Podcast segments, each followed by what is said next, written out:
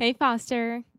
What are we talking about today? We are talking about Queer Eye, our Queer Eye new favorite show from Netflix. Yes, and apologies for any poor imitations of a stereotypical homosexual American accent. We are not doing that to be funny. I guess it was to be funny, but Not in a bad way. Not in a bad way. Just a quick disclaimer we are absolutely in favor of all homosexual gay rights, and that's that. Yeah, that's it. And this is not pink money, okay, guys? This is about a show that we are loving to watch, and I think that you guys will love it as well. Yeah, Alexia just explained to me the concept of pink money.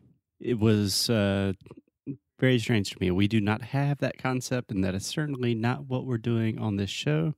Today, we're here to talk about the Fab Five, the Fabulous Five, which originally was Queer Eye for the Straight Guy. Do you remember that show back in the day? I do. My mom used to love it. Yeah. And she used to make my dad watch it with her every every single episode. And now your dad has you trying to force him to watch the Fab Five. And he loves it. Yeah. And I have my dad, who I'm forcing to watch the Fab Five. Who is loving it as well. yes. So, just a brief recap of what Queer Eye and the Fab Five is. Queer Eye for the Straight Guy started out as a show, I believe, on the Bravo network, which is a channel. Don't know if I imagine it still exists. Yeah. I, I, have no idea. Anyway, um, it was about a group of gay guys taking a straight guy and kind of giving them fashionable advice, that kind of thing.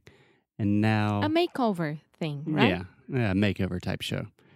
And recently, I guess in the last year, Netflix bought the rights to Queer Eye. Most people just call it the Fab Five now.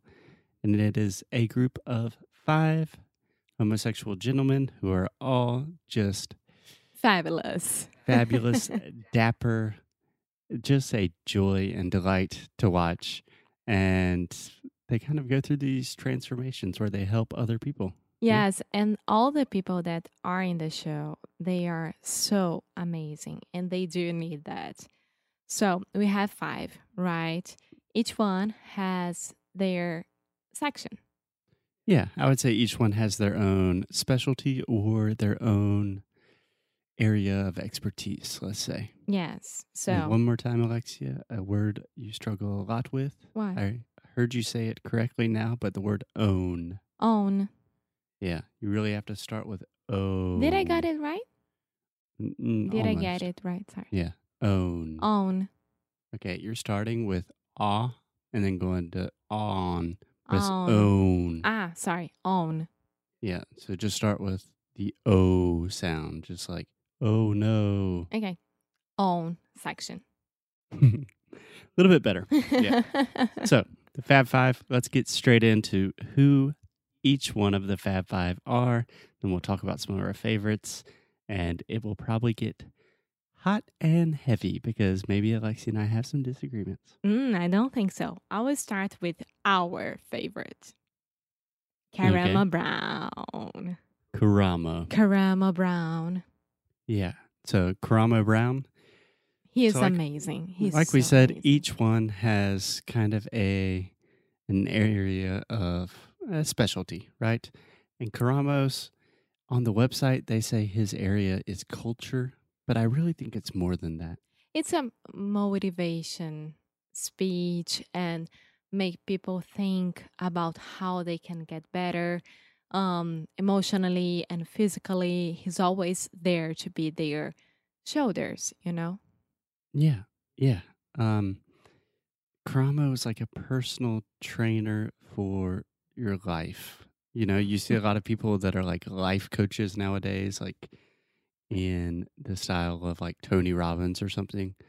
Karamo's like that, except extremely cool, and you want to hang out with him. No, and I just want him to be my bro. amazing. And a thing that I think that all the Brazilians will love it is that his Instagram is amazing and every single video that he posts there is subtitles. Yeah. Yeah. Yes. Karamo's figured out the subtitles.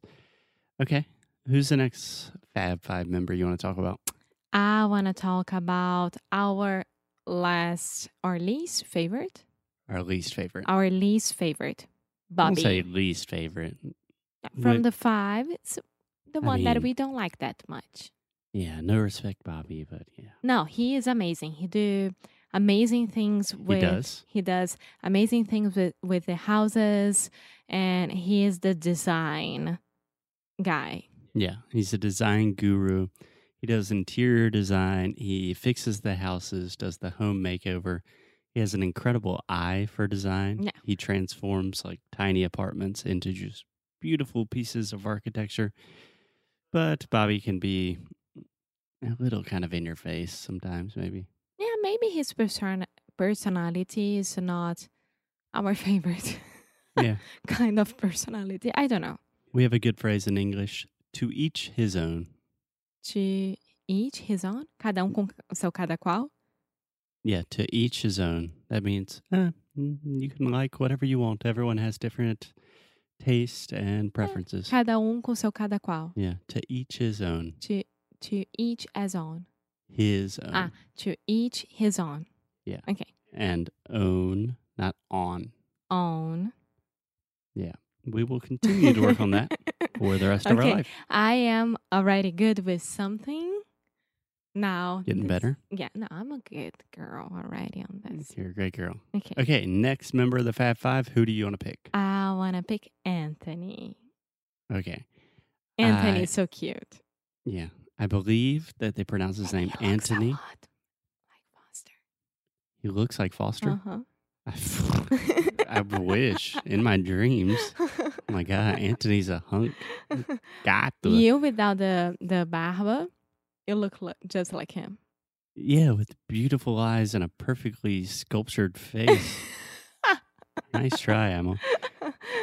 So, two things. First, I think we call him Anthony. His name's not actually, it doesn't have a TH. It's an Italian name. Anthony. Yeah. Anthony. Yeah. So on the show, they say Anthony, but I believe he does have Italian heritage of some sort. I was looking at his Instagram, and a lot of his Instagram is in Italian. Wow, his last name looks like Russian. Brodowski. Yeah. Anyway, he's the food guy.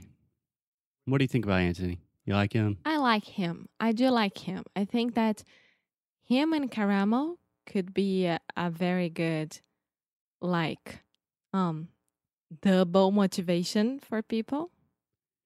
Yeah. He has a little bit of motivational speech sometimes, and he does amazing things with easy recipes. Yeah. He's good. He's good. And I mean this in the completely most straightforward way possible. But Anthony is probably the least noticeably like flamboyantly gay. Yes. So if you talk to Anthony, he's very quiet, he's kind of shy. And the next member of the Fab Five that we're going to talk about, Jonathan, is probably the total opposite. Yes. Jonathan and Anthony, they are opposites on this situation. And this is one thing that they talk about a lot that they have five guys and they are completely different between each other, like totally different personalities, and they are very good friends. It's Yeah. amazing. Of course. Just like me and my five best friends, we're when we're pretty similar in a lot of ways, but we're totally different. Just because they're five gay guys does not mean that they're going to be the exact same.